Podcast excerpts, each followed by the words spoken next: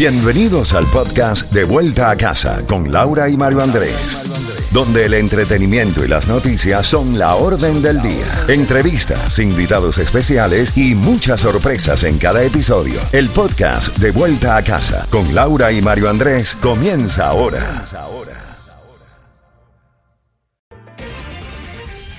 Z92, toda la música y todas las noticias a las en punto y a las y 30 de cada hora. Estás en sintonía de De Vuelta a Casa y ya en cuestión de unos minutos vamos a estar jugando con el raspadito de la Z para que tú te ganes tu parte de 25 mil dólares, Mario. Y la palabra clave para jugar y ganar es raspadito, tan fácil como eso. Mario, eh, tenemos información desde bien temprano hoy, ocho integrantes del Coro Nacional de Cuba eh, se dio a conocer que abandonaron la delegación en España. También en marzo, 35 mil cubanos llegaron a la frontera con México y ha sido un nuevo récord. También han sido repatriados por la Guardia Costera otros 49 balseros cubanos. Y también llegó a nuestra mesa de redacción que Estados Unidos y México acuerdan expulsar a cubanos y nicaragüenses a México. Y con nosotros está la abogada de inmigración Laura Jiménez y con ella conversamos. Ya está con nosotros la abogada Laura Jiménez. Es muy lamentable lo que está sucediendo desde los últimos dos días en la frontera entre Estados Unidos y México. Los cubanos, los varones, los hombres, eh, jóvenes eh, que están en, en, edad de trabajo, lo demás, son separados de sus familias, separados de las mujeres y de los niños y son devueltos a territorio mexicano. ¿Qué está pasando? Abogada Laura Jiménez, bienvenida. Bien, buenas tardes Mario, ¿cómo están? Muy bien, muy bien, pero preocupado porque era una situación que vemos y hemos reportado desde allí de la frontera, eh, tanto Camilo Lorenz de Mola como este servidor, pero que ahora estamos viendo eh, con los cubanos también. Sí, efectivamente, es una situación muy triste, la verdad que estos videos están eh, muy fuertes, pero es la realidad. Mario, el programa de protección al inmigrante fue implementado nuevamente como bien sabemos, eh, está siendo implementado en su fase 1. Esta fase 1 eh, abarca a aquellos hombres que intenten cruzar, van a ser procesados y van a ser devueltos a México bajo este programa. Eso es lo que está sucediendo. Ahora, eh, esto tiene que ver con el título 42, abogada, que está en vigencia todavía y que no hace excepción por nacionalidad y tengo varias preguntas, porque sobre todo las oportunidades legales que tengan dos tipos de personas. Unas, los que tratan de volver a entrar a los Estados Unidos o aquellos que de una manera u otra son separados de sus esposas y de los niños, como está ocurriendo, y estas personas denunciaron ante, ante nuestros micrófonos, que están siendo separados de sus familiares. ¿Cómo va a suceder allí para poder legalizar?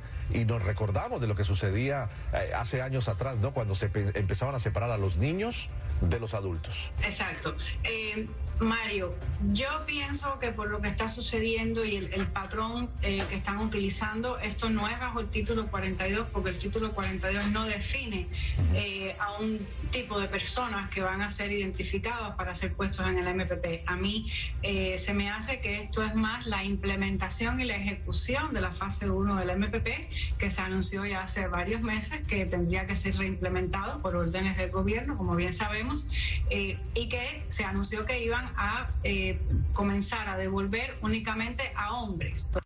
Fase 2 no se ha implementado. para mí, por eso esto eh, es más el MPP que la ejecución del título 42. Ahora bien, una persona que es puesta en el programa de protección al inmigrante y que se le instruye que tiene que esperar en México una fecha de audiencia con un juez de inmigración o una entrevista de miedo creíble inicial, debe de hacer caso de lo que le están instruyendo. Claro. Porque nadie debe tener el derecho de, por miedo, si bien sabemos que es cierto que existe ese miedo, de tomar la libertad de cruzar ilegal un país. Y si lo haces dos veces, por lógica, el problema va a ser aún mayor.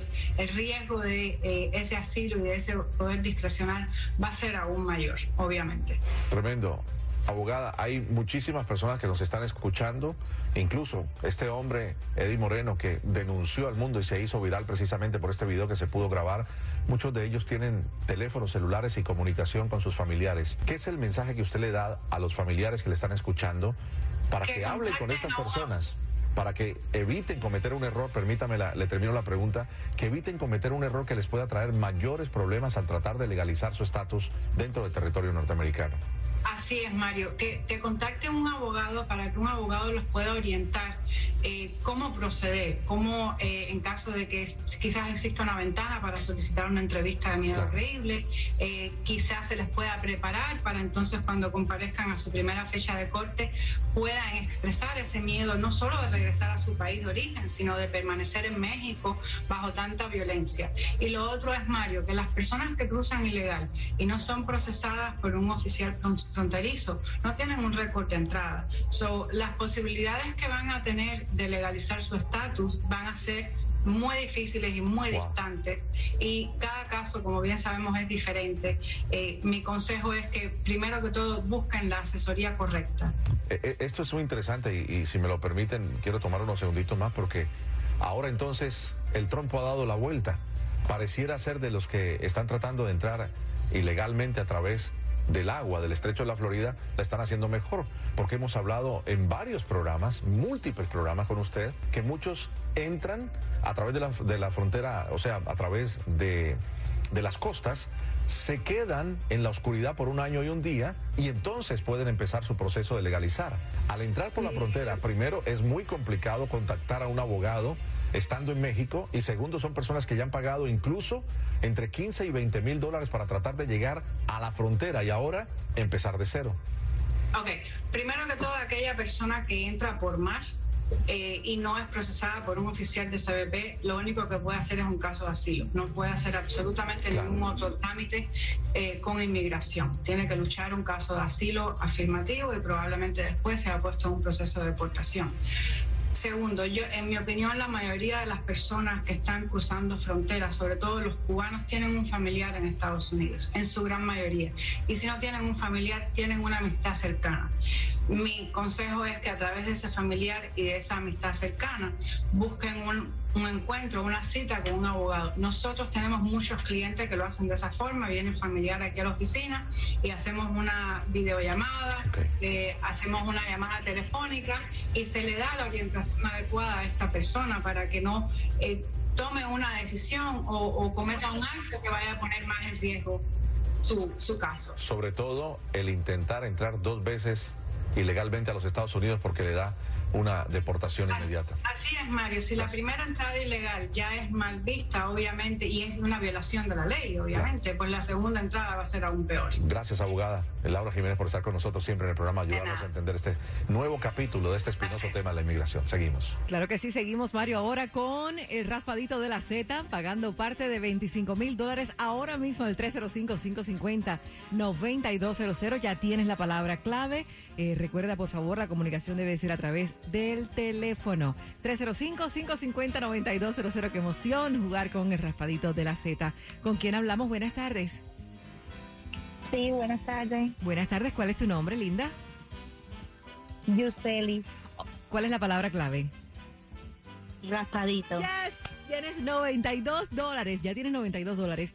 Ahora me dices si vas a querer jugar el raspadito como tal, o sea, puedes ganar más o puede ser menos. Tú me dices.